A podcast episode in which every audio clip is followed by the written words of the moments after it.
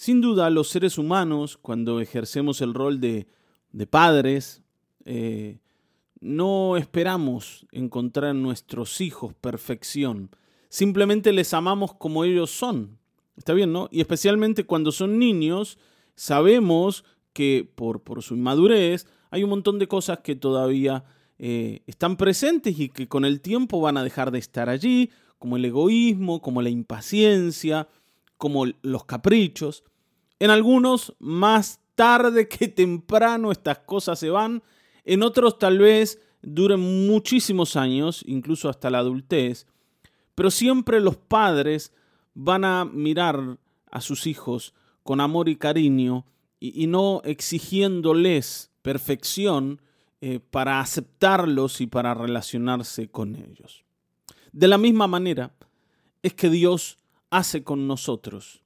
Y de esto habla el Salmo 103, versículos 13 al 18. Vamos a leerlo. Dice, tan compasivo es el Señor con los que le temen, como lo es un padre con sus hijos. Él conoce nuestra condición, sabe que somos de barro. El hombre es como la hierba, sus días florecen como la flor del campo. Sacudida por el viento, desaparece sin dejar rastro alguno. Pero el amor del Señor es eterno y siempre está con los que le temen.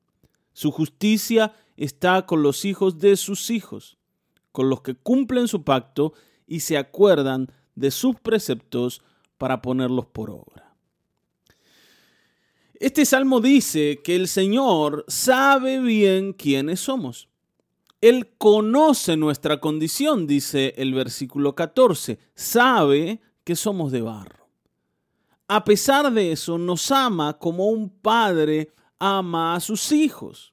¿Está bien, no? Él es nuestro Padre y nos ama a pesar de que nosotros no merecemos ese amor, ni nos comportamos de una manera apropiada como para recibir el amor de Dios como un premio.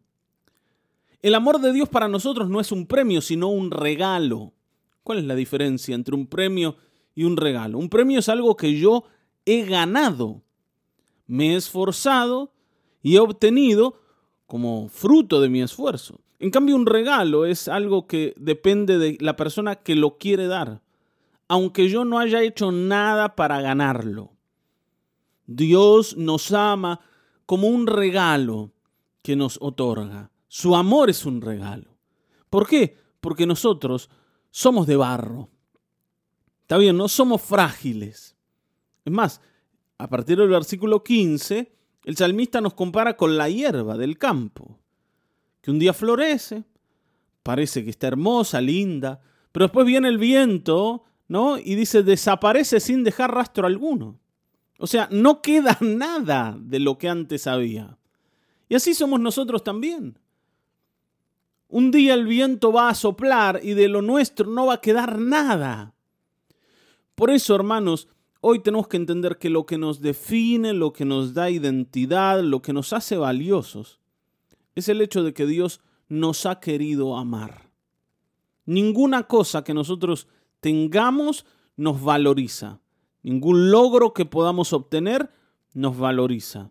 No hay ninguna característica en nosotros como seres humanos que nos pueda dar valor lo único que nos da valor es el amor de Dios posado sobre nuestra vida como un regalo que Dios nos ha entregado. Y entender esto nos tiene que guiar, por un lado, a la humillación, entendiendo que no hay nada que yo pueda ofrecerle al Señor para que Él me ame más, me bendiga más o me dé aquello que yo espero que me dé. Eh, es muy poco lo que yo puedo ofrecer. Lo único que puedo entregar es mi propia vida. Y por otro lado es lo que el Señor quiere. Está bien, ¿no? La escritura dice, dame, hijo mío, tu corazón. O sea, yo quiero tu corazón. No quiero tus talentos, tus dones, tus habilidades. No me interesa. No, no, es lo que espero obtener. No estoy deslumbrado por lo bueno que sos o por lo, o por lo bueno que haces. No nos olvidemos que el Señor tiene ángeles alrededor, millares de ellos, mucho más inteligentes y poderosos y hábiles que nosotros. Sin embargo, nos ha querido amar a nosotros de una manera especial. No por lo bueno que somos, sino porque Él nos ha creado a su imagen primero. Nos ha dado un propósito especial que ningún ángel puede llegar a, a, obtener o a aspirar, que es ser como su Hijo Jesucristo. Y nos ama a pesar de conocer de nuestras debilidades. Entonces, si lo que nos define es su amor y lo que Él quiere de nosotros es nuestro corazón, bueno, entreguémonos a Él en humillación y agradezcámosle porque nos ha valorado cuando en realidad somos nada. Por eso digo, esto nos tiene que llevar a la humillación por un lado, pero por otro lado nos tiene que alegrar y nos tiene que dar ¿no? esperanzas.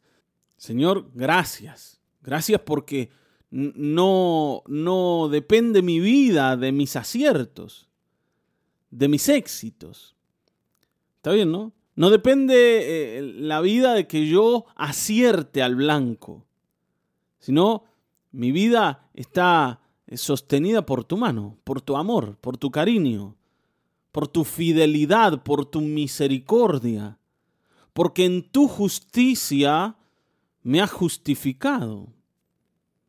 Gracias, Señor. Lo que me sostiene es que tú me amas y que has entregado a tu Hijo Jesucristo para salvarme y su sacrificio hoy me ha librado del pecado y de la muerte. O sea, todo lo bueno que pasa en mi vida, en mi casa, en mi familia, viene de ti, no de mí. No lo he ganado yo, lo he obtenido como un regalo. Entonces, ¿dónde está la oportunidad para jactarse aquí? En ningún lado. ¿Y, por qué siempre hablamos de esto, de, no enorgullecernos? Bueno, porque tendemos a enorgullecernos. Tendemos a pensar que somos valiosos. Tendemos a pensar de que Dios está desesperado para que nosotros le adoremos porque somos tan buenos, somos tan lindos, ¿no? Somos tan, ¿no?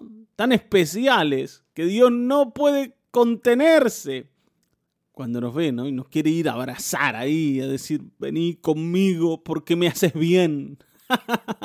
no, hermanos, el Señor nos ama, aunque sabe de nuestra condición. Se acuerda de que somos polvo. Se acuerda de nuestra fragilidad. De que sin Él no podemos. De que sin Él no, podríamos ni siquiera seguir vivos. Si Él quitara su misericordia del medio. ¿Quién podría estar un segundo de pie? Entonces, agradezcámosle al Señor.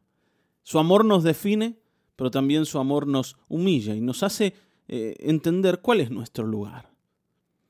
¿Y qué es lo que nos da valor? Cristo nos da valor. Todo lo valioso que tenemos tiene que ver con Él.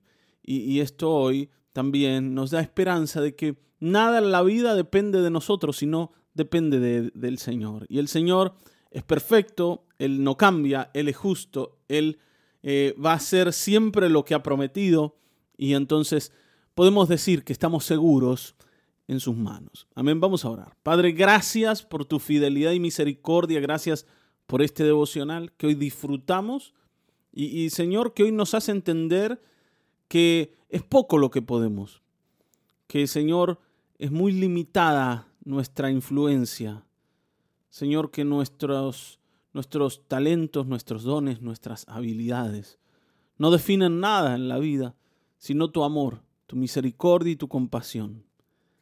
Te adoramos y te agradecemos. Recibe hoy honor y alabanza. Seas exaltado Dios en medio de nosotros por siempre y siempre, en el nombre de Jesucristo. Amén, amén, amén.